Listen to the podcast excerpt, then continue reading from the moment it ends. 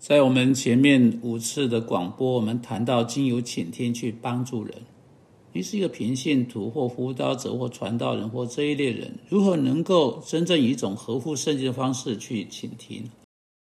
在这个以合乎圣经的方式去倾听的结果，是你可以经由你的倾听帮助别人，以上帝的方式解决他的问题。我们再看箴言里面三节非常关键的经文。箴言十八章十三节说：“未曾听完先回答的，便是他的愚昧和羞辱。”很明显的，在我们能够带给那个人上帝答的答案之前，我们必须倾听他的问题。因此，我们必须倾听，倾听所有的事实。我们必须以合乎圣经的导向去倾听，并把合乎圣经的解释放在其上，使得我们可以带给他们合乎圣经的答案。我们说到为何人们不去倾听事实的原因，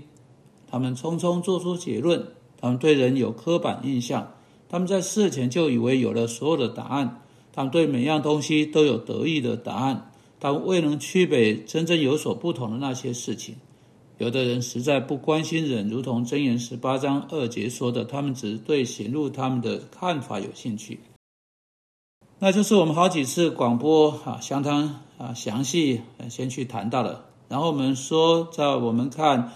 啊箴言十八章十五节，上帝进一步有关请听说的说到的这些话：明哲人的心得到知识，聪明的人的耳寻求资讯。请听是是是在倾听事实，不是倾听感觉。啊，就是这一节经文在说的，说到我们要去倾听知识和资讯，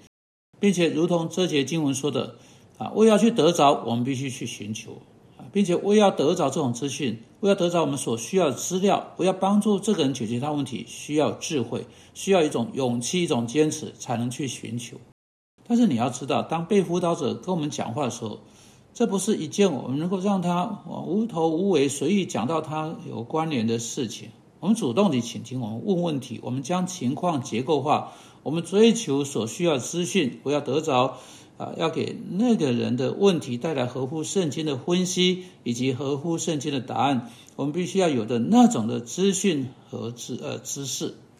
今天我们转到这三节经文中的最后一节，在箴言十八章十七节，这里是经文怎么说的？先述情有地似乎有理，但邻舍来到就查出实情。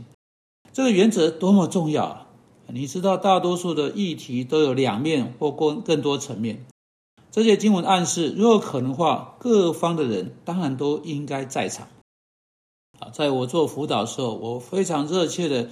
啊，要把跟啊问题有关的所有人都带进来。当你可以把账户的金子都带进来，以得到啊故事的全貌。啊，却只把账户带来谈论问题，或只把妻子带来谈论问题，那就实在太可笑了。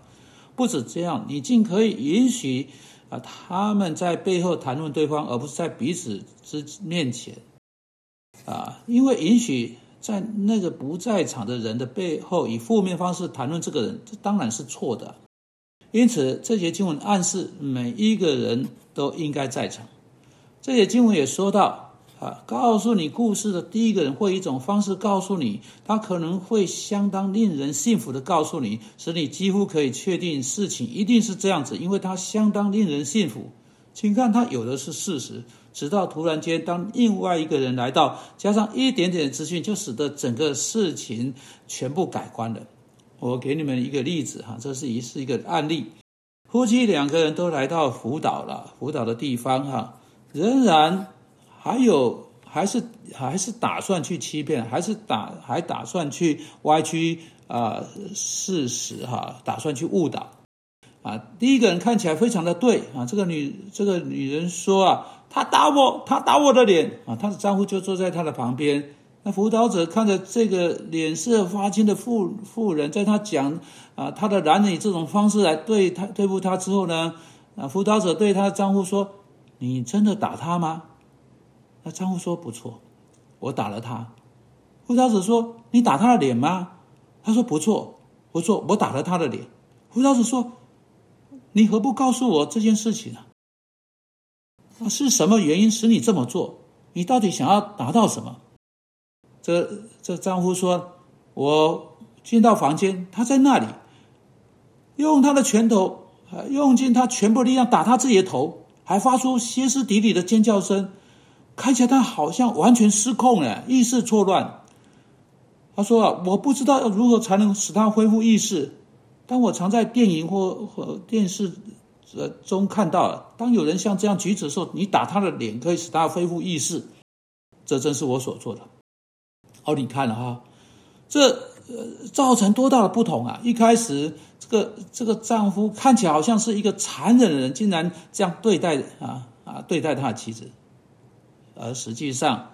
打他的脸是为了使他脱离这种意识错乱的自怜，所以你看到这些经文真的在警告我们一种非常重要的危险，一种从啊一种没有从啊牵扯的各方从所有的角度听到全部事实的危险。因此，在你啊得到你的结论之前啊，上帝不只要你去倾听，他不只是要你去倾听事实，他还要你去倾听所有攸关的事实。所有各方的故事说法，所有必要的资讯，你看啊，第二方能够做出巨大的差别啊。当他告诉你，开始告诉你一点点他为何打他妻子的脸时，这就改变了整个会谈的焦点，从以为是呃呃丈夫的暴力，到妻子严重自怜的个案。现在当两个两方面的人都在场。这种很大扭曲还会发生。你想想，若只有争执的一方在场的话，发生扭曲的可能性会有多大？因此啊，这个这一节经文就在暗示，我们应当听其他人所说的，不要去驳斥或者扩大，或将另一个人先讲的呃来龙去脉呃弄清楚啊。你看了，你务必不要使，不要只让一个人单独进来谈话。你的两个孩子打架，你把两个孩子带进来啊，使得你在做出判断之前，你有整个事情的全盘故事。如果你是要帮助丈夫和妻子，要你要确定你跟他们两个人一起啊一起，不是一个人，绝不要让一个人在另一个人背后说那个人坏话。当他想要啊大声叫嚷压过另外的时候了哈。这个雅各书四章十一节。说我们不可彼此批评啊！希腊文的字面意思是诋毁、毁谤一个人，字面意思是我们必不可以在另一个人的背后啊那诋毁他。这个同一章圣经啊，箴言十八章第八节，我们看到照着这节经文说，使人去接受闲话这种试探是何等大，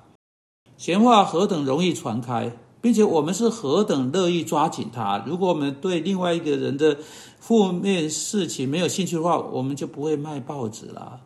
啊，就在头版啊，就有这么多负面的消息，人们想要听负面的消息，甚至辅导者，甚至基督徒的辅导者，